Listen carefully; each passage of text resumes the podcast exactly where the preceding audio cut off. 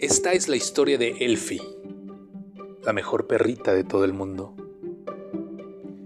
Elfie y yo crecimos juntos, pero ella creció mucho más a prisa que yo.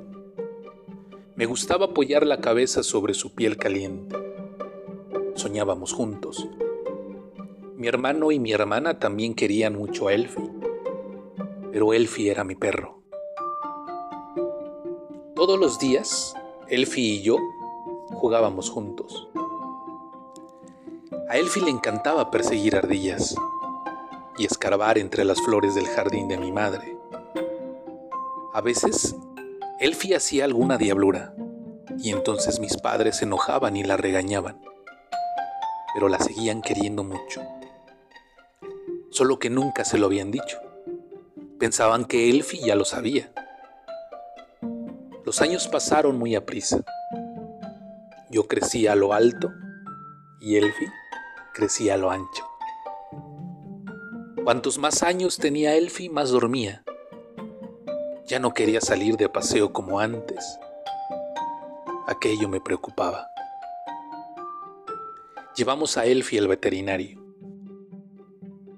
No había nada que él pudiera hacer. Elfie se estaba envejeciendo. Así dijo el veterinario. A Elfie cada vez más le costaba subir las escaleras, pero tenía que dormir en mi cuarto.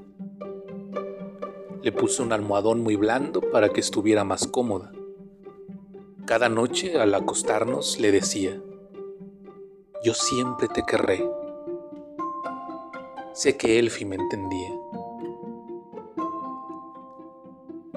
Una mañana me desperté y vi que Elfie había muerto durante la noche. Mi hermano y mi hermana querían mucho a Elfie, pero nunca se lo habían dicho. Yo también estaba muy triste, pero me consolaba pensar que cada noche le había dicho, yo siempre te querré. Entre todos enterramos a Elfie, lloramos y nos abrazamos para consolarnos. Un vecino mío me ofreció un cachorro. Sé que a Elfie no le hubiera importado, pero le dije que no.